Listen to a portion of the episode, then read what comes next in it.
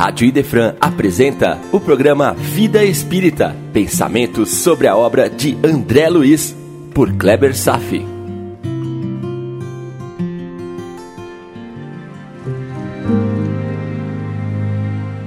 Nosso Lar, capítulo 23, Saber Ouvir, parte 2. No encontro anterior, iniciamos nossa conversa sobre o primeiro aspecto levantado no capítulo, sobre a psicosfera mental do ambiente de nosso lar. Verificamos com isso a necessidade de criar uma diretriz mental favorável, descrito por Kardec, no sentido de buscar o homem de bem que vive dentro de nós. A elevação do teor mental, induzido por uma postura evangélica, propicia a criação no éter de imagens e frequências que se transformam no próprio ambiente ao nosso derredor. E vimos que quando isso acontece, entre tantas pessoas, a força dessa criação influencia tanto o ambiente que, no final, apesar de nosso lar estar incrustada no umbral, respira-se uma atmosfera límpida e sublimada. Por isso vimos citações de Emmanuel, Fenelon e Kardec sobre o mesmo tema. Hoje vamos examinar o segundo aspecto do capítulo de hoje, onde vou emitir um verdadeiro convite à meditação perante nossa postura de vida normalmente viciada. Parece uma certa insistência de minha parte em alimentar esse assunto, mas com o tempo você vai perceber que esse estímulo para a evangelização que esse convite para a reforma íntima é a materialização não do meu esforço pessoal, mas do reflexo do trabalho de incontáveis espíritos encarregados de nos ajudar. Pode ser considerado um verdadeiro esforço tratar esse assunto. E o tema foi levantado por Lísias logo em seguida à manifestação de André Luiz, quando, diante de um aparelho de rádio, indagou se poderiam vir notícias da crosta. E vamos devagar aqui. Se pudéssemos enxergar os fluidos que a maioria dos habitantes da crosta emitem a partir de suas mentes, veríamos uma espécie de neblina escurecida, um miasma nocivo, misturando-se a outra massa de vibrações mentais advindas do umbral bem adjacente. Essas massas se deslocam como nuvens e às vezes se concentram mais em algumas regiões do que em outras, onde se concentram maior número de mentes despreparadas. Se pudéssemos ver a egrégora pestilenta que se concentra em hospícios, presídios, prostíbulos, regiões de tráfico e drogadição, em casas noturnas, zonas de guerra, etc., talvez nos assustaríamos com tal visão perturbadora. E ainda ocorre uma variação da intensidade desses miasmas conforme a cidade em questão. E também conforme a época. Isso me fez lembrar imediatamente de uma passagem do livro Nas Fronteiras da Loucura, de Divaldo Pereira Franco, pelo espírito Manuel Filomeno de Miranda. Uma passagem em que um determinado espírito obsessor está conversando com o dirigente de um trabalho mediúnico numa sociedade espírita. No diálogo estabelecido entre ambos, o espírito expressa que está chegando em breve o momento do ano mais propício para exercer suas atividades destrutivas entre nós. Uma época em que as sombras do nosso ambiente mental atingem um clímax de perturbação, produzido por todos, tanto encarnados quanto desencarnados. Sombras que, devido ao recrudescimento esperado nessa época do ano, criam muito maior facilidade para a aproximação dos espíritos com as suas vítimas. Foi então que o orientador perguntou: Mas que época é essa? Então o espírito responde: Ora, meu amigo, o carnaval. É uma palavra, na verdade é um acróstico silábico que significa carne nada vale. Como você pode reparar, juntando as iniciais de cada palavra, forma o termo carnaval. Carne nada vale. As fantasias de palhaço, arlequim, etc., são captações que os encarnados obtêm das imagens de espíritos deformados que nessa época convivem em proximidade a nós, nos acotovelando, ao nosso lado. E isso é um pouco assustador, não acha? Mas não se pode esquivar da verdade. Apenas um resumo do que já vimos até aqui. Primeiro, o compromisso dos cidadãos de nosso lar para pensarem no bem e assim criarem uma atmosfera espiritual cristalina. Para isso, desenvolver uma postura evangélica de seres do bem, que propicia, por consequência, essas emanações favoráveis. Segundo, que aqui na Terra vivemos submersos num ambiente espiritual hostil, advindo do umbral adjacente, que se correlaciona em harmonia com a nossa manifestação mental despreparada, que gera miasmas mentais pestilentos, nocivos, tóxicos em nossa psicosfera. Assim, somos co-criadores desse ambiente insalubre. Em decorrência do que estudamos até agora, segue o terceiro aspecto de minha análise. Onde começar a higiene? Em nossa casa, a partir da prática do amor entre todos que convivem sob o mesmo teto. Ambiente doméstico deve ser um núcleo de proteção. O carinho, a camaradagem, procurando vez por outra desenvolver temas dignos, evitando, quando possível, a maledicência ou alimentar assuntos inúteis, estéreis, a discórdia, desenvolvendo hábitos salutares, como a prática da prece, do evangelho no lar, da expressão de amor entre todos pensar em Deus e em Jesus. Enfim, evangelizar o ambiente doméstico, trazer Deus para dentro de nossa casa. São práticas cujas consequências, se pudéssemos ver, seria como uma redoma magnética azulada ao redor desse lar, criada pelo amor entre todos e, por consequência, sendo receptiva da inspiração que vem do alto, em forma de um jorro de luz contínuo sobre a nossa casa. Ainda são poucos os lares assim na terra, lares que atraem a saúde e espantam as doenças. E de longe veríamos na cidade pequenos pontos de luz, imersos em meio a uma grande escuridão lares que deveriam ser construídos, motivados por todas as religiões. Mas isso, infelizmente, não acontece por falta de toda a justificativa racional para que se concretize tais ações. O puro desconhecimento, carência de educação espiritual. Pegaram? Agora, o quarto aspecto que levanto que foi descrito por Lísias, ao qual reproduzo aqui. Diz ele: A hipertrofia do sentimento é mal comum de todos nós. Somos por lá, ele se referindo aqui à nossa vida de encarnados, somos por lá velhos prisioneiros da condição exclusivista.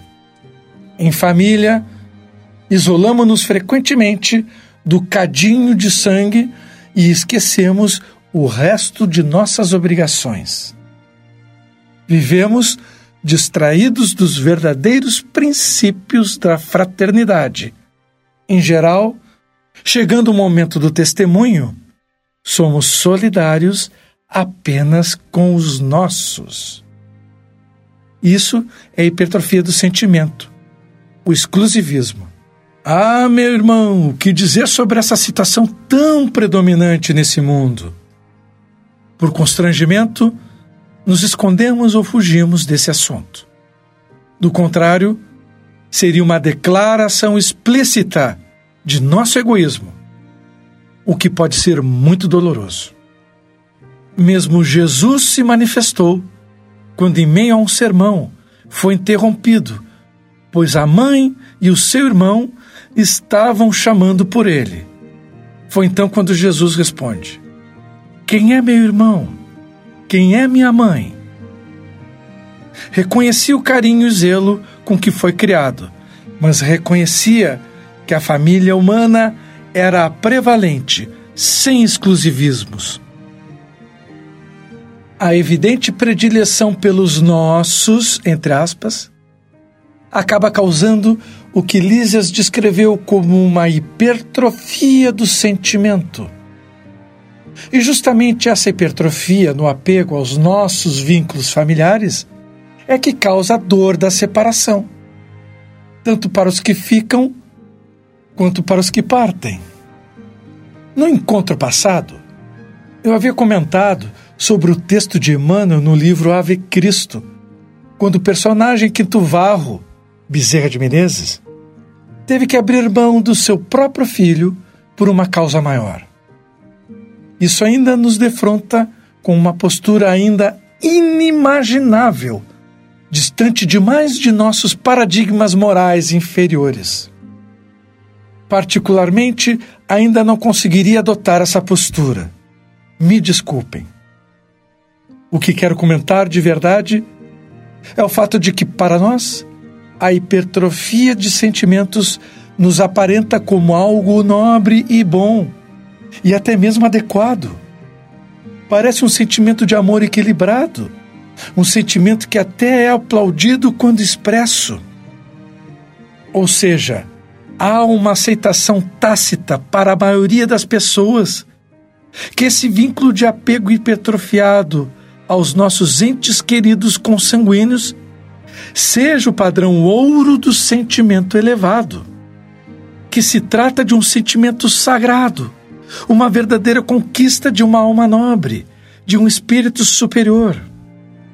Há uma aceitação em todos os ambientes, seja familiar, seja social. A hipertrofia não chega nem a receber alguma menção crítica e, eventualmente, até se trata de um comportamento passional que está tão enraizado em nossa cultura que, mesmo para nós todos que estamos ouvindo essas digressões e entendendo o princípio moral que está por trás, essas explicações de Lísias podem soar uma blasfêmia, e eu não tiro a razão. Mas a dor passional diante da perda de um ente querido também é normalmente sentido quando se morre um estranho? Sim ou não? Não. Não nos desesperamos, nem rasgamos o coração quando morre um estranho, que na mais profunda e espiritual verdade continua sendo o mesmo irmão em Deus que o nosso ente querido que partiu você está conseguindo acompanhar a profundidade dessa digressão? Mas não se iluda comigo, porque eu sofreria igualmente por um ente ligado a mim muito mais do que por um estranho. Porém, eu entendo o que Lísias queria dizer sobre esse desequilíbrio de distribuição de sentimentos. Ou quando a mãe de André Luiz não assumiu a postura de saudades desenfreadas, porque também nutria sentimentos por outros espíritos sob seus cuidados. Está lembrado desse detalhe sutil? Isso ainda soa como algo distante de nós. Encara a consequência de que amar a todos por igual será destino de todos os candidatos de Deus a seres angélicos. É difícil desenvolver esse sentimento de fraternidade? Minha nossa! Dificílimo! E é justamente isso que Lísias quis dizer quando, abrindo aspas, é preciso curar nossas velhas enfermidades e sanar injustiças. Fecha aspas. Parece até uma incoerência, parece um contrassenso. Lembre-se que Deus proporcionou aos animais reflexos natos que se manifestam nos instintos, como ferramentas para a sobrevivência, e funcionam perfeitamente bem até a eclosão da racionalidade. E isso aconteceu em cerca de 200 a 300 mil anos atrás, quando nos tornamos Homo sapiens. Agora, o homem despertou suas funções racionais para elaborar e resolver problemas, obtendo de Deus o livre-arbítrio, a liberdade para tomar decisões, não vinculados a respostas reflexas do instinto. Mas ainda, eventualmente, nossos instintos ainda falam alto. Precisamos abrir mão deles para evoluirmos. E a ponte que une instinto à razão é muito longa. Demanda tempo e trabalho para que essa ponte seja transposta. Em futuro distante, desenvolveremos a intuição, esse sexto sentido que será nossa ferramenta para tomadas de decisões quando abriremos mão da razão. Nesse sentido, a razão nos ajudará muito em nosso crescimento, no nosso despertamento, até chegar o dia em que essa mesma razão nos atrapalhará, até nos desvincularmos dela, como hoje estamos aos poucos nos desvinculando dos instintos. Mas é futuro bastante distante. Ainda estagiamos bem no início da era da razão. Ok, ok. E depois da era da intuição, o que virá? Certamente, uma nova ferramenta espiritual que ainda dorme latente dentro de nós, que nem imaginamos. Da mesma forma que a razão dorme latente nos animais e eles nem imaginam. Da mesma forma que um instinto dorme latente nos vegetais. Da mesma forma que a sensibilidade dorme latente nos minerais. Resumindo, primeiro, a nossa mente cria uma psicosfera ao nosso redor, em nossa casa, em nossa comunidade. Segundo, vivemos imersos em um ambiente etéreo ainda hostil. Terceiro, poderemos iniciar a prática de criar ambientes salutares ao nosso redor a partir do esforço em emitir bons pensamentos. Quarto, apesar dos bons pensamentos, ainda estamos cobertos pela capa de uma cultura que é considerada adequada, mas que reflete um desequilíbrio do amor fraterno, que é a hipertrofia dos sentimentos aos nossos apegados. Qual será nosso dever?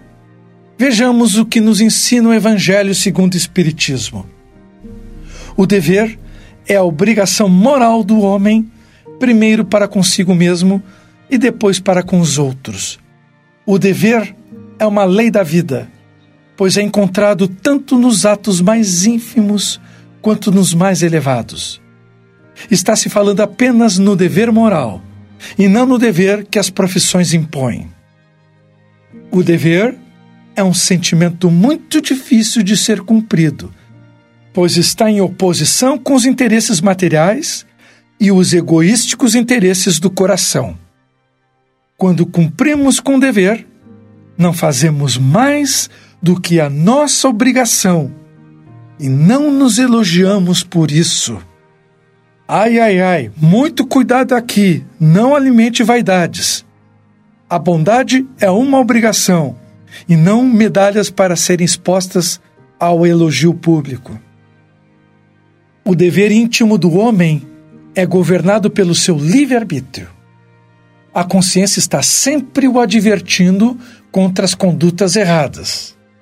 E lembramos aquela pergunta que Kardec fez aos espíritos de onde estão guardadas as leis naturais? E a resposta do espírito: na consciência dos homens. Ou seja, está impresso já em nossa alma. É por isso que eu estou dizendo que a consciência está sempre o advertindo contra as condutas erradas. Ainda assim, o homem muitas vezes se deixa levar pelos enganos da paixão. O homem se eleva quando observa fielmente os deveres do coração, que são seus valores interiores impressos na alma, as leis naturais. Mas como esses deveres podem ser determinados? Onde eles começam? Onde eles terminam? Os deveres começam exatamente no ponto em que se ameaça a felicidade ou a tranquilidade do outro e terminam no limite em que não se desejaria ver a própria felicidade ou tranquilidade ameaçadas. Deus criou todos os homens iguais perante a dor. Pequenos ou grandes, incultos ou instruídos, todos sofrem pelas mesmas causas, a fim de que cada um avalie, em sã consciência, o mal que pode fazer. Veja que interessante agora o mesmo critério de que todos são iguais perante a dor não pode ser aplicado para o bem, pois nem todos são iguais em suas capacidades para fazer o bem. A igualdade perante a dor é uma sublime providência de Deus, que quer que todos os seus filhos, instruídos pela experiência comum, não pratiquem o mal, alegando ignorância de seus efeitos. Na prática, o dever reflete todas as virtudes morais. É uma fortaleza da alma que enfrenta as angústias das lutas diárias. O dever é severo e dócil. Está sempre pronto a se submeter às mais diversas situações, mas conserva-se firme diante das tentações. O homem que cumpre o seu dever ama mais a Deus do que aos homens, e ama mais aos homens do que a si mesmo. É ao mesmo tempo juiz e escravo em causa própria. O dever é o que a razão tem de mais belo. Descende da razão como filho de sua mãe.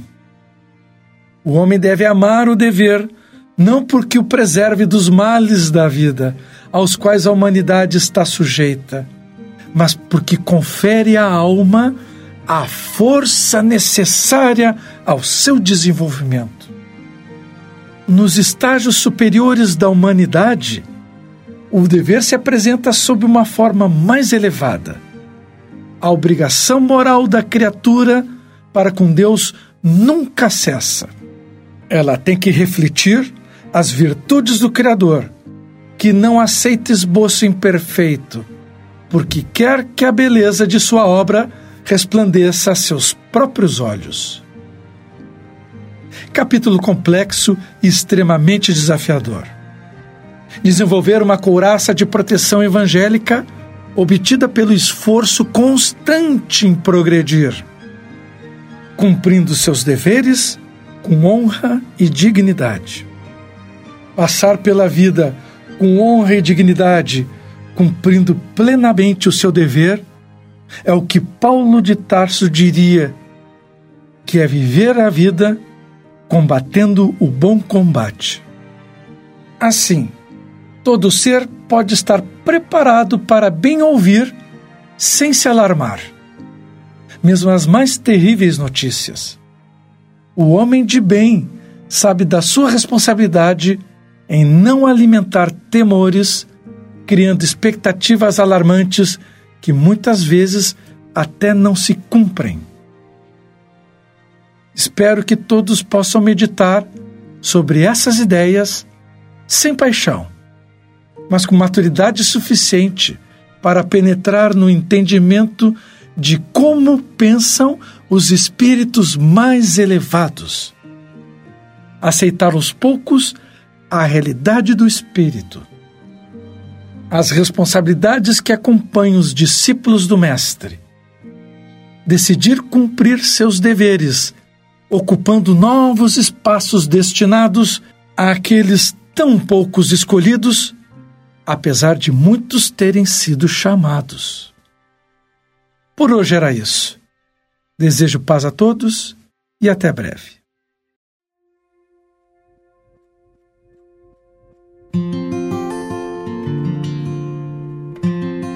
A Rádio Idefran apresentou o programa Vida Espírita, por Kleber Safi. Todas as terças e quintas, às nove da manhã.